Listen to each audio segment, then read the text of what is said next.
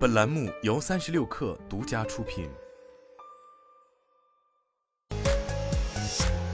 网罗新商业领域全天最热消息，欢迎收听快讯不联播，我是金盛。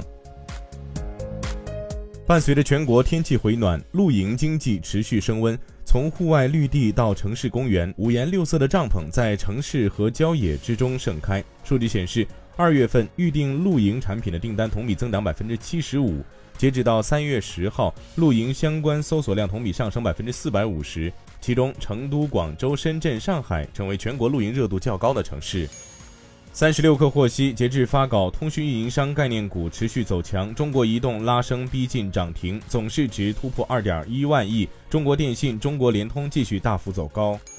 印度官员表示，印度认为硅谷银行事件不会对印度产生蔓延的风险。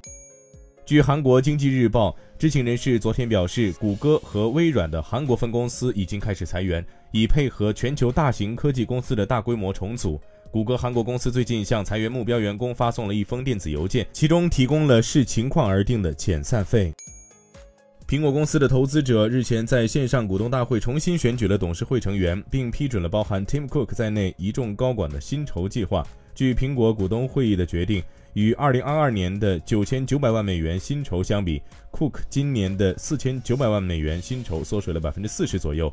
股东们对苹果近期的业绩不满，上个月公布的财报中，iPhone 也出现了三年来的下滑。据彭博消息，软银表示，预计硅谷银行事件不会对公司财务产生影响。有半导体设备供应链消息人士透露，台积电位于美国亚利桑那州的新晶圆厂的整体建设和设备安装进度已被推迟。消息人士称，从目前的工程和设备安装进度来看。台积电美国新晶圆厂不太可能在二零二四年全面投产，有可能推迟至二零二五年。以上就是今天的全部内容，咱们明天见。